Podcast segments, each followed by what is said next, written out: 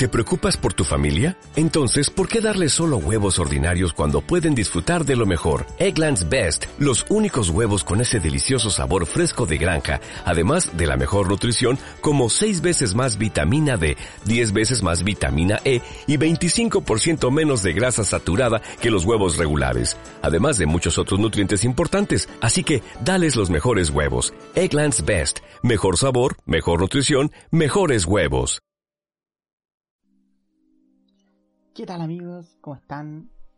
En este primer episodio de este podcast llamado Hablemos de Ciencia, en el que exactamente vamos a hacer eso, hablar un poco de la ciencia, de física, química, eh, biología, astronomía, etcétera, de toda la ciencia y todos los temas que a mí me interesen, a ustedes les interesen y eh, para que podamos conversarlos, podamos compartir un poco opiniones, contar historias y aprender. Más que nada es aprender sobre el mundo increíble de la ciencia en el que vivimos. Ya que la ciencia está en todas partes en la que la vemos. Así que eh, nada más que decirles gracias a todos los oyentes de este primer capítulo. Espero que les guste y que sigan escuchando todos los otros episodios. Ojalá puedan compartirlo en, en sus redes sociales. Pueden conversarme a mí pueden hablarme para resolver dudas, para plantearme otras opiniones. Claramente yo no soy un profesional de este tema, así que estoy abierto a otras opciones, abierto a conversar sobre cualquier tema de que ustedes digan. Mi Instagram es arroba cris con 2s guion bajo 0904 para que ustedes puedan hablar y conversar un poco ahí. Bueno, en este podcast vamos a a conversar un poco de ciencia, voy a eh, hablar eh, en palabras súper simples y a eh, explicar temas científicos con palabras súper amigables para todas las personas. Porque yo soy un seguidor o soy un oyente de varios podcasts sobre astronomía y ciencia y, eso más que nada en canales de YouTube también participo harto y me gusta ahí ver como algunos divulgadores de ciencia. Y eh, son realmente buenos, hay algunos que son magníficos, tienen información muy específica, muy detallada y muy, muy completa. Y a veces ese es el problema de las personas que se están iniciando, que no entienden muy bien toda la información que se les presenta. Entonces este podcast va a ser muy amigable con todas las personas. Yo voy a explicar con ejemplos, con, con no tanto con nombre y tantas especificaciones, más que nada para que ustedes lo puedan imaginar y puedan comprenderlo desde esa manera. Así que espero les guste y comenzamos.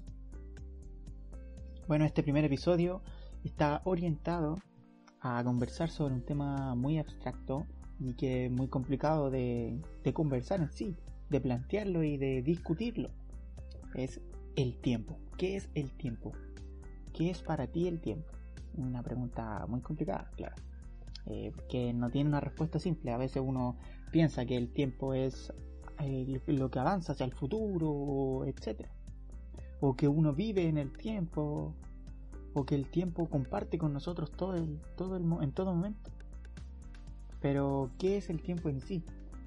Y cuando uno se hace esa pregunta, se abre un montón de posibilidades, un montón de posibilidades que no siempre nos preguntamos, claramente.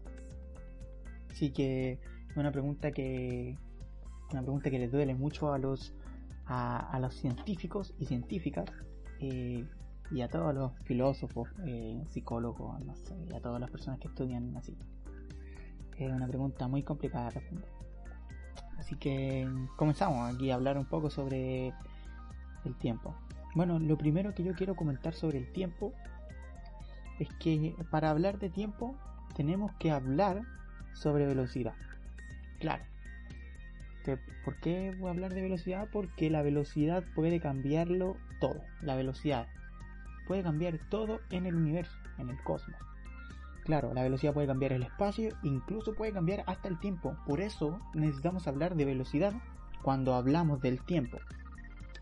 Un reloj que se desplaza por el espacio, por el universo, un reloj que se desplaza por el universo a una velocidad muy elevada no avanza al mismo ritmo que el reloj de pulsera que llevamos cualquier persona en la mano o el reloj del teléfono, etc.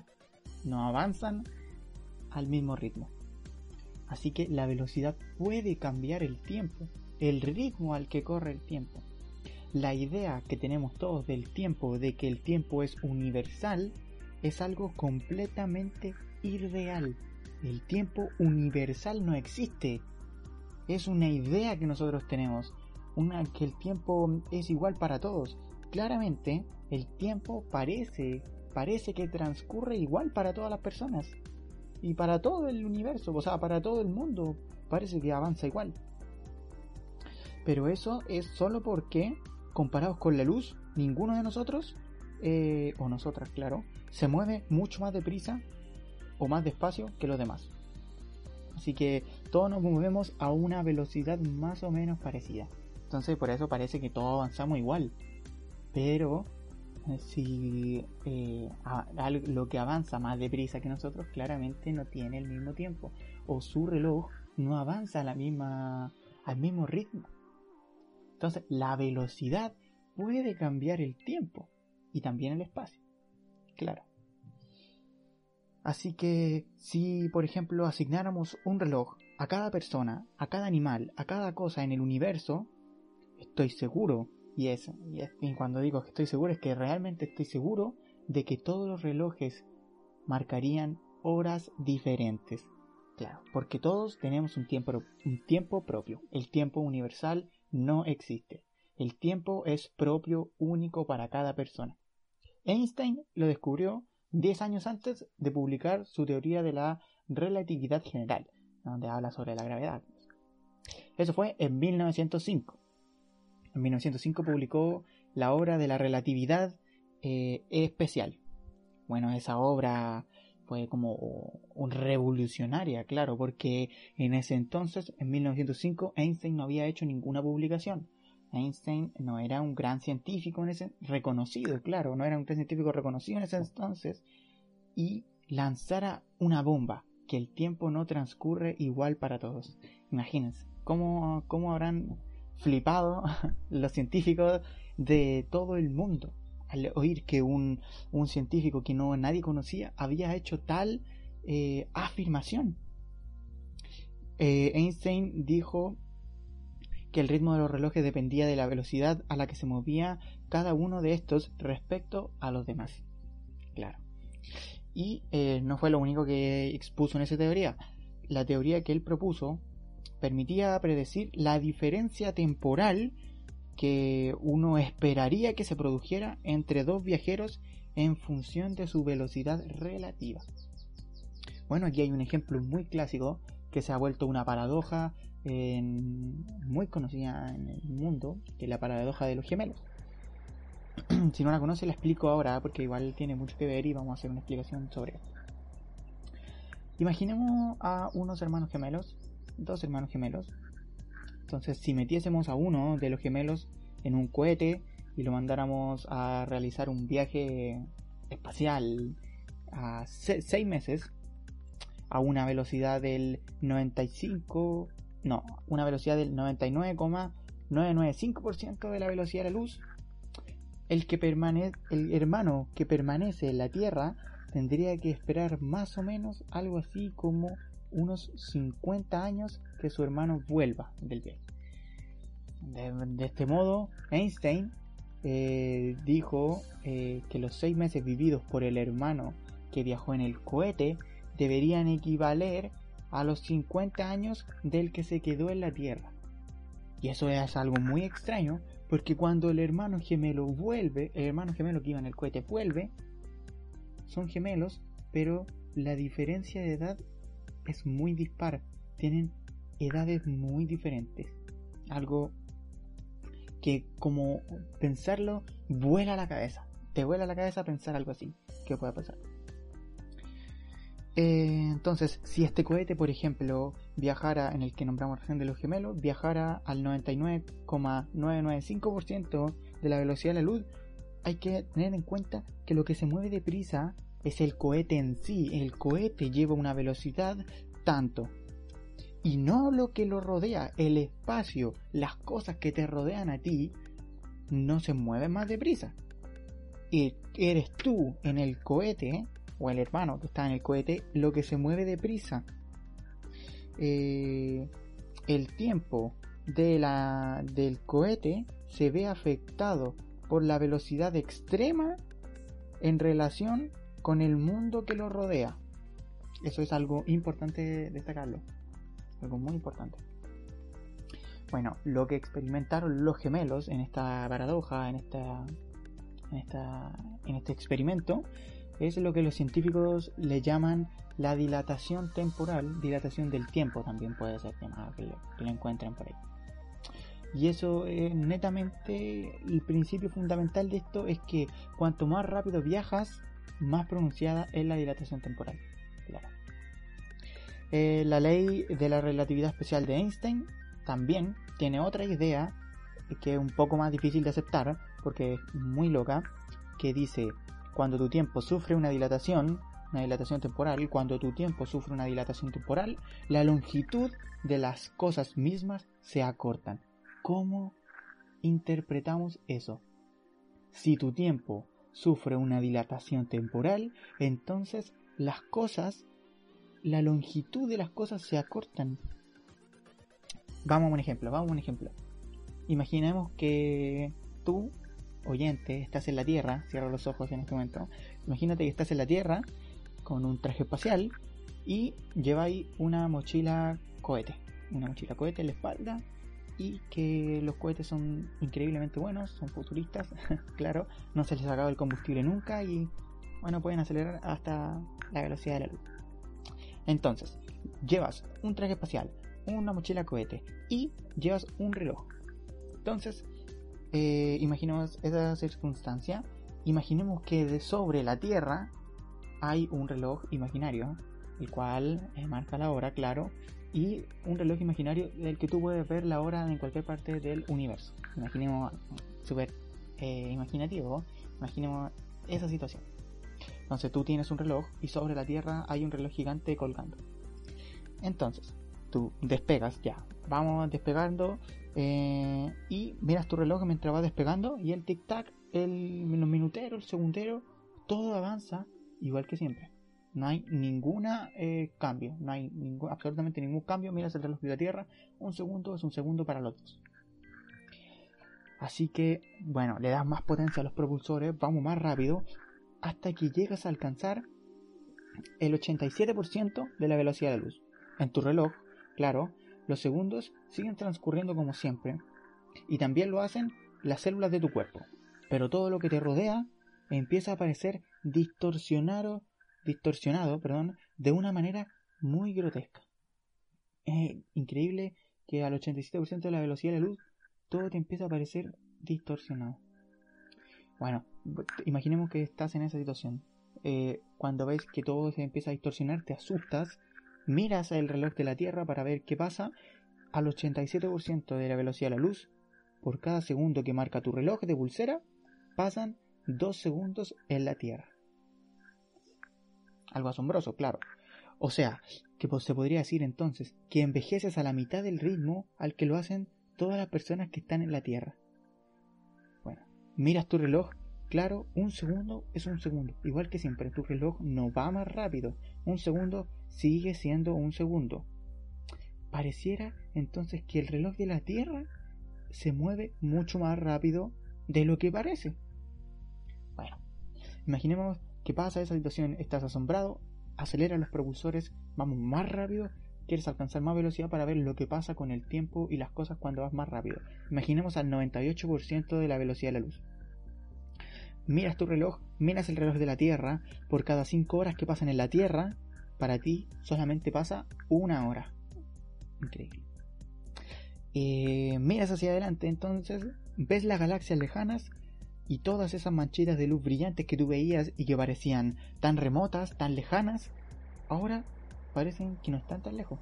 Al 98% de la velocidad de la luz, las cosas eh, parecen estar cinco veces más cerca de lo que de lo que parecen. Parecen estar cinco veces más cerca que antes. Vamos a ver si podemos alcanzar una mayor velocidad que el 98% de la velocidad de la luz. imaginemos que se puede acelerar un poquito más y alcanzas el 99,995% de la velocidad de la luz. Increíble, ya eso es una velocidad increíblemente alta, casi la velocidad de la luz. Al ir al 99,995% de la velocidad de la luz, el reloj de la Tierra avanza 100 veces más rápido que el tuyo. Un día y una noche en la Tierra no suponen para ti más que un minuto y 26 segundos. Solo eso. O sea, que uno de tus años viajando a, a esta velocidad equivalen a un siglo en la Tierra. Y las galaxias que estaban muy lejos, que teóricamente se encontraban a millones de millones de años luz de distancia, parecen que están muy cerca. Parece que están muy cerca. ¿Cuánto más cerca? 100 veces más cerca. Esa es la relación. Al 99,995% de la velocidad de la luz.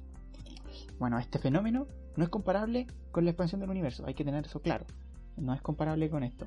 Eh, esta, distorsión o este este encogimiento de las distancias solamente depende de ti. Eso es lo que tú ves. Y también hay que tener claro que las distancias no afectan a lo que está a tu izquierda o a lo que está a tu derecha, ni lo que está abajo, ni lo que está arriba. Lo que parece haber cambiado, las distancias que parece, parecen que se han acortado, son las que tienes delante tuyo. Esas son las distancias que parece que de alguna manera están más cerca. Solamente las que están delante tuyo. Ah, entonces, al 99,995% de la velocidad de la luz, miras tu reloj y los segundos siguen pasando como siempre. Tu reloj no avanza más lento, tu reloj no avanza más rápido, tu reloj avanza igual que siempre. Es algo impresionante. Eh, entonces, otra cosa que es importante notar aquí es que ya si que tratas de seguir acelerando para saber qué es lo que va a pasar si avanzas o si aceleras más y tratas de alcanzar una mayor velocidad, entonces te empiezas a dar te empiezas a dar cuenta que la energía de tus propulsores se está convirtiendo en algo más.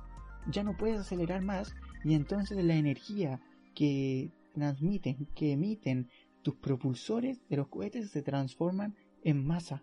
O sea, cada vez que tratas de acelerar más, te vuelves más pesado. Ahí jodió toda la dieta que habías hecho toda tu vida, todo el ejercicio, se arruina en este momento. Esos son los tres aspectos importantes que van en contra del sentido común, claro, y que nadie pensaría algo así, eh, que presentan los viajes a una velocidad extrema. Primero fue lo que, lo que sentimos primero fue que, el, que tu tiempo y el de todas las personas que están en la Tierra transcurrían a un ritmo muy dispar, muy distinto. Y, lo que te diste cuenta también fue que cuanto más rápido estás viajando, más pronunciada se vuelve la diferencia. La diferencia del, del ritmo al que corren los relojes. Lo segundo que experimentamos es que las distancias se acortaban delante de ti. Claro, lo que, lo que aparentaba estar muy lejos parecía estar muy cerca cuando ibas a una velocidad increíblemente alta. Eso se llama contracción de la longitud. Y el tercer cambio, que fue el aumento progresivo de tu masa mientras acelerabas los cohetes. Eh, bueno, para la física, claro, los que saben de ciencia eh, un poquito más, eh, saben que esto no es tan inesperado. Porque tenemos la vieja ecuación, la gran ecuación de nuestro gran amigo Einstein, E igual a mc cuadrado. Podemos empezar a analizar esta ecuación y a, analizar este punto, este cambio o este aumento progresivo de la masa. Eh, nada que tenga masa, nada que tenga masa en el universo puede alcanzar la velocidad de la luz. Y mucho menos superarla, claro. No, no se puede alcanzar la velocidad de la luz. Ni mucho menos superarla. Nada que tenga masa. Cuanto más deprisa tratas de viajar, eh, más difícil te vuelves, eh, se vuelve acelerarte. O sea, no se puede alcanzar la velocidad de la luz. Nosotros que tenemos materia, ni ninguna cosa con materia puede alcanzar la velocidad de la luz. Y mientras más lo tratas, más pesado te vuelves. Claro. Entonces, eh, pongamos un ejemplo. imagínate volando muy rápido, increíblemente rápido, que tan solo con añadir un kilómetro por hora a, tus propulsores alcanzas la velocidad de la luz. Imaginemos este escenario. Entonces, ahora imagínate que sacas una pelota de tenis de tu bolsillo y la lanzas hacia adelante. ¿Cuál es la velocidad de la pelota? Entonces sería la velocidad a la que la lanzamos más la velocidad a la que vamos eh, viajando. Entonces, como nos falta eh, un kilómetro para alcanzar la velocidad de la luz, digamos que lanzamos la pelota a unos 20 kilómetros por hora. ¿Será posible lanzar la pelota a 20 kilómetros por hora?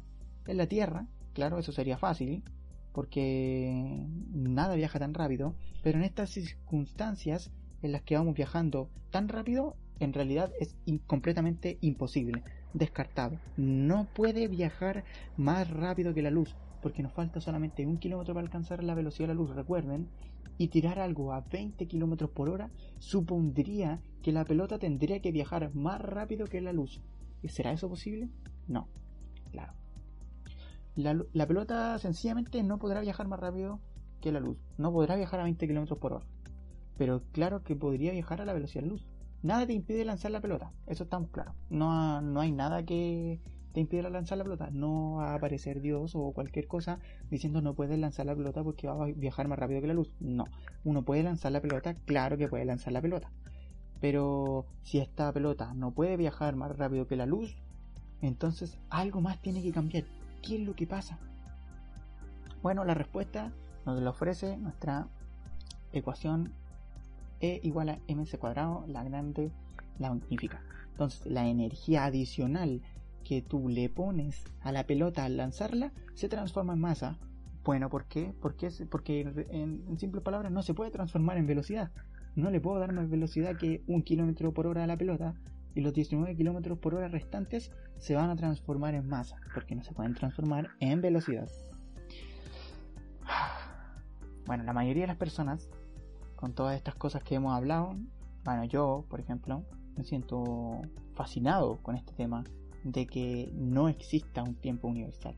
Al mismo tiempo me siento abrumado, me siento confundido, se me da como miedo pensar en que el mundo no se mueve igual para todas las personas lo que tenemos que saber y lo que tenemos que entender es que el tiempo es un concepto bastante abstracto, como dije al principio, y algo intangible, el tiempo no se puede tocar, ni algo invisible a nuestros ojos. En cambio, el espacio, ¿qué decimos del espacio? El espacio, bueno, es algo que podemos ver. Eh, tenemos un espacio en el que podemos caminar, en el que podemos movernos. Entonces el espacio es algo en lo que todas las personas creemos que estamos familiarizados. Pero, pero, es un completo error pensar que el espacio es algo familiar a nosotros, es algo que nosotros manejamos y que comprendemos. Porque, a ver, ¿creemos, ¿creen ustedes que un metro siempre mide un metro? Ahí está la pregunta, en el espacio. ¿Un metro siempre mide un metro? Depende, claro, esto, todo esto depende de quién lo mide. Por eso es algo con lo que no estamos familiarizados tanto como lo creemos, porque siempre depende del observador, de quién lo mira. El espacio y el tiempo están enlazados, eso es lo primero que hay que saber. El espacio y el tiempo funcionan como una, o sea, significa que si el tiempo cambia, las distancias también tienen que hacerlo. Entonces, ¿por qué se contraen las distancias y las longitudes si se dilata el tiempo? ¿Por qué pasa esto? ¿Por qué se tiene que acortar las distancias si vamos a grandes velocidades? Si se dilata el tiempo. Bueno, esto pasa porque tenemos la existencia del límite de la velocidad absoluta. Y la velocidad inquebrantable no puede superarse. ¿Cuál es? La velocidad de la luz. Si las distancias no tuvieran este efecto de contraerse, entonces ya habríamos superado claramente la velocidad de la luz. O ya se podría haber superado la velocidad de la luz, en cierto sentido pero como tenemos este límite, entonces por eso las distancias se tienen que contraer. En el espacio, la luz viaja a aproximadamente unos 300.000 kilómetros por segundo. Por segundo. Si alguien te observa de la Tierra mientras tú vuelas al 87% de la velocidad de la luz, te habría visto recorrer unos 260.000 kilómetros en uno de sus segundos. ¿Y por qué digo en uno de sus segundos? Porque los segundos que experimentas tú al volar a esa velocidad son distintos a los que tiene la persona a la, que te ve. Recordemos que la relación era un segundo para ti, dos segundos en la Tierra. Entonces, en uno de sus segundos te habrá visto recorrer 260.000 kilómetros. Y en dos de sus segundos eh, te habrá visto recorrer 520.000 kilómetros. 520.000 kilómetros. Pero para ti esos dos segundos fueron como uno. Entonces se podría decir que tú viajaste eh, en un segundo 520.000 kilómetros. Se podría decir eso, ¿no? Que tú viajaste 520.000 kilómetros en uno de tus segundos, en un segundo. Eso está completamente prohibido. ¿Por qué? Porque nada puede viajar más rápido que la luz. Eso es algo está prohibido y no es porque haya mucho tráfico, sino que es por naturaleza. Así que los tiempos y las distancias tienen que dilatarse y contraerse de forma que, independiente de quien lo observe, de quien lo mire, ningún objeto pueda superar el límite de la velocidad de la luz desde el punto de vista de nadie. Nadie puede verte viajar más rápido que la velocidad de la luz. Eso es imposible. Einstein lo dijo en su teoría de los cuerpos en movimiento. Esto fue lo que dijo Einstein. Nadie puede verte viajar más rápido de la luz. Por eso los tiempos y las distancias tienen que dilatarse. Si viajas al 87% de la velocidad de la luz, no viajas 520.000 kilómetros por segundo, solamente viajas eh, 260.000 kilómetros. Pareciera que fuera más, pero no es así. Tu velocidad siempre es la misma. Tanto si la mides tú como si la mide cualquier otra persona. La velocidad no depende del observador. El tiempo y las distancias, eso sí que sí depende del observador. Entonces, retomando, si las galaxias lejanas que tú veías mientras volabas te parecían mucho más cercanas, es porque en realidad lo estaban. Cuando entonces nosotros viajamos a tal velocidad y pensamos que la velocidad, que las distancias entre yo y las galaxias eran mucho más cercanas por viajar a tal velocidad, es porque en realidad sí lo estaban. Y esto no solo aplica a las distancias, sino que los propios cuerpos, los propios objetos que se mueven a tal velocidad también se encogen. Por ejemplo, tú al 87% de la velocidad de la luz te encogiste a la mitad de tu tamaño normal. claro, a, los ojos de cualquier observador, claro. Pero tú no te viste encogerte a la mitad de tu tamaño, claro. Si hubieses volado con otra persona al lado, tampoco lo hubieses visto encogerse a la mitad de su tamaño, porque los dos se hubiesen encogido a la mitad de su tamaño. Así que es algo eh, bien métrico. Em, todo esto es consecuencia, claro, de lo que habíamos dicho antes, de que aceptamos que hay una velocidad luz fija, finita e insuperable. No existe y no se puede superar. Y algo que hemos editado de todo este tiempo porque es algo realmente tedioso, es algo realmente difícil de comprender, es la gravedad. ¿Qué pasa con la gravedad? No hemos hablado de la gravedad porque hemos hablado de la masa, hemos hablado de las distancias, hemos hablado del tiempo, pero ¿qué pasa con la gravedad? La hemos dejado al lado, pero eh, a propósito, porque ahora vamos a hablar un poco de ella. Entonces, imaginemos lo que estábamos hablando recién. Tú viajando a una velocidad increíblemente alta por el espacio, eh, por el espacio, por el universo. Cada vez que avanzas, que avanzas más, que aceleras más, te vuelves más pesado. Por lo que habíamos dicho recién, cada vez que aceleras más te vuelves más pesado. Y si cada vez ganas más masa, entonces eh, ahí se devuelve la gravedad a nuestro panorama. No hay que sacar la gravedad. Si tu masa va en aumento, entonces curva el espacio en el que nos movemos, el espacio-tiempo que te rodea. Tú lo curvas. Claro, entendiendo también que la gravedad no es un concepto de fuerza, para los que no saben, la gravedad no es una fuerza como la enseñaron en el colegio, o como lo proponía Newton, que él decía la fuerza de gravedad. La fuerza de gravedad no existe. La fuerza de gravedad en realidad es una curvatura del espacio-tiempo que se produce por los objetos que tienen masa. La masa hace que el espacio se curve. Entonces la gravedad no es más que una curvatura en el espacio-tiempo. Nosotros no caemos por la fuerza de gravedad, nosotros caemos por la pendiente que genera la gravedad sobre el espacio-tiempo. Entonces, si tú viajas por el espacio a una velocidad increíblemente alta y vas ganando cada vez más masa, entonces vas curvando cada vez más masa, vas, curvando cada vez más el espacio-tiempo con tu masa. Eso es lo, que en realidad pasa con la, con la gravedad. Eh, entonces, eh, lo que pasaría cuando viajas por el, universo, sí, sería que mientras vas pasando por el lado de las galaxias o de algunos sistemas planetarios, vas a ir agarrando algunas cositas, cometas, planetas pequeños, que van a empezar a orbitarte porque cada vez empiezas a ganar mucha más masa. Eso, sería la verdad. Así que la gravedad también es algo importante. Todo lo que acabamos de decir obedecía las leyes de la naturaleza, la naturaleza del cosmos, del universo. Evidentemente, obviamente, claro, ningún humano eh, va a alcanzar jamás una velocidad tan semejante, una velocidad increíblemente alta, no lo alcanza un humano jamás. ¿Por qué? Porque tenemos más. Pero las partículas que nos rodean, generalmente, todo el tiempo, lo están haciendo. Las partículas que nos rodean sí lo consiguen. Eh, lo hacen constantemente. Bueno, eh, después de la publicación de la teoría de la relatividad especial en 1905 de Einstein, eh, pasaron alrededor de 66 años antes que dos científicos estadounidenses diseñaran un experimento capaz de detectar los extraños efectos de la dilatación temporal que Einstein había predicho. Claro. ¿Cómo fue el experimento? Claro, muy simple. Tres relojes atómicos. Los relojes atómicos son los relojes más confiables en el universo. Son los más precisos que se hayan fabricado en jamás, lo más preciso. Una vez que eh, estos tres relojes se sincronizan, eh, permanecen eh, sincronizados con una precisión extraordinaria.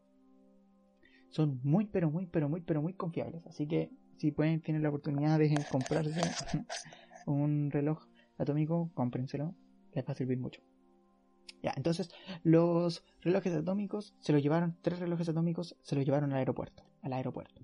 Lo, uno lo dejaron en la tierra, claro, en el vestíbulo del aeropuerto ahí sentadito bien, y literalmente a los otros les reservaron un asiento para cada uno de los vuelos, de dos vuelos comerciales distintos. Entonces, eh, un vuelo iba hacia el oeste y otro vuelo iba hacia el este. ¿Por qué hacemos esto? Porque la Tierra gira sobre sí misma hacia el este. Entonces, eh, este, el, que uno vaya hacia el oeste y otro que vaya hacia el este debería tener eh, consecuencias de una pequeña diferencia. Entonces, lo hicieron en, ambas direcciones. Entonces, cuando los eh, aviones volvieron al aeropuerto, bueno, según lo que creemos nosotros, nuestra intuición los tres relojes deberían permanecer sincronizados porque tenemos la idea de un tiempo universal. Pero ¿qué pasó entonces cuando se revisaron los relojes? El avión que volaba hacia el este se había atrasado 59 mil millonésimas de segundo comparado con el que estaba en el aeropuerto. Y el que había viajado hacia el oeste se había adelantado 273 mil millonésimas de segundo. Mil millonésimas de segundo. Bueno, los científicos concluyeron, claro, que el desajuste se debía por dos cosas. Uno, la relatividad especial, que fue lo que hablamos recién, los efectos de la dilatación del tiempo. Y el segundo motivo se relaciona con la gravedad. La gravedad. ¿Por qué? Bueno, porque el efecto que la Tierra tiene sobre el espacio-tiempo Recuerden lo que hablamos recién, la Tierra curva el espacio-tiempo porque la Tierra tiene una masa, la Tierra curva el espacio-tiempo, el efecto que la Tierra tiene sobre el espacio-tiempo es más pronunciado cerca de la superficie que a la altitud a la que vuelan los aviones, claro. Por lo que el ritmo al que fluye el tiempo se altera a diferentes altitudes. Eso es muy importante. Entonces ahora tenemos algo nuevo. El tiempo eh, es eh, influido por la altitud a la que estamos también. Eso sería, eso sería algo impresionante. puede que no parezca un resultado muy impresionante, alentador, claro, 50 y, ¿cuánto era? 59 mil millonésimas de segundo no es prácticamente nada, pero el reloj atómico lo detectó y así fue. Eh, pero también tenemos que tener en cuenta otras cosas, como que la Tierra no es un algo muy masivo en el, contexto del universo, la Tierra no es un objeto masivo y aparte que el avión no viaja tan rápido. O sea, si estuviéramos en un lugar en el del universo, pudiéramos estar en un lugar del universo mucho más masivo, sería mm, la diferencia sería mucho mayor. O si pudiéramos viajar más rápido, claro que sería mucho mayor la diferencia. Entonces, en el ámbito de nuestro universo, el ritmo avanza, eh, el ritmo al que el tiempo avanza, claro, depende del observador, claro.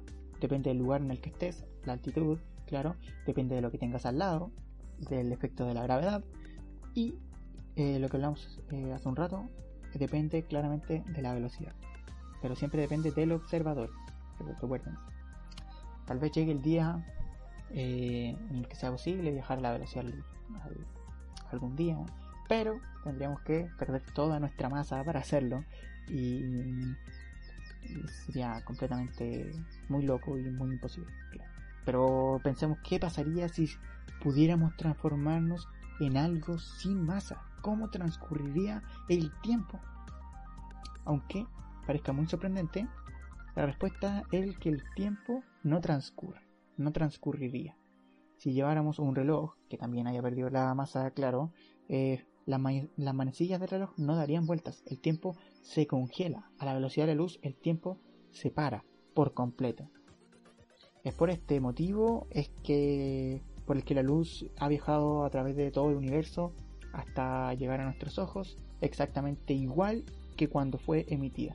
A diferencia de nuestras cosas materiales, por ejemplo, una carta, no eh, después de un viaje de 13 mil millones de años, bueno, no, estaría arruinada, tal vez ya ni, siquiera quedaría carta, pero las imágenes que transporta la luz a través del cosmos no se ven afectadas por el paso del tiempo, son exactamente igual que cuando fueron emitidas. Así que increíble el efecto que tiene la luz. Eh, y recordar que como estamos compuestos por masa, no tenemos otra alternativa que estar sujetos al pasar del tiempo. No se puede detener el tiempo, no se puede vivir más es imposible hacer algo al respecto. Y no tiene sentido, claro, lo que están pensando, no tiene sentido intentar correr muy rápido o volverse piloto de auto o de avión, porque les juro que de verdad eso no sirve nada. Y es fundamentalmente porque tu reloj no cambia nada desde tu punto de vista, a tus ojos. Y, y en todo lo que tienen que ver con tus células, un segundo siempre va a ser un segundo. Un día siempre va a ser un día un año, un año y así con todas las cosas que tienen que ver con el tiempo que tenemos. Tu tiempo es personal y el ritmo al que envejeces no se va a alterar, no se va a hacer más lento y mm, claro, no, no vas a vivir más tiempo. Tus células van a seguir creciendo, se van a seguir deteriorando a la misma velocidad de siempre. Los demás, las demás personas, el entorno, claro, eso sí, ellos podrían verte vivir más tiempo que ellos, pero tú no vas a vivir más tiempo. Así que es imposible tratar de vivir más en el universo, en el mundo. No hay nada que hacer, ahí estamos sujetos al tiempo y hay que respetarlo y obedecerlo, claro. Bueno, espero que les haya gustado esta hermosa conversación sobre el tiempo y sobre lo que influye en nosotros también el tiempo. Tenemos hartas cosas que discutir y que ustedes tienen que reflexionar Espero que los ejemplos que di les hayan servido. Eh, y eso. En la descripción eh, del podcast voy a dejar algunos canales de YouTube que tienen información excelente sobre estos temas. Si quieren profundizar más, si quieren explicaciones mucho más científicas, voy a dejarles el nombre de algunos podcasts y para que ustedes vayan viendo, vayan conversando y vayan aprendiendo más sobre este tema tan interesante que es la astronomía, la física y en específico el tiempo. Así que nada, un abrazo a todos ustedes. Espero verlos eh, o espero que ustedes me oigan a mí en mi próximo capítulo. No tengo claro lo que va a ser todavía, pero de seguro les avisaré en el transcurso de la semana. No olviden eh, estar atentos. Eh, voy a subir las cosas a mis redes sociales, arroba Chris con 2S 0904 para que ustedes puedan escucharme y leerme todo lo que yo vaya colocando ahí en el perfil, toda la información. Eso, eh, los quiero harto, gracias por eh, escuchar este podcast y nos vemos entonces. Chao.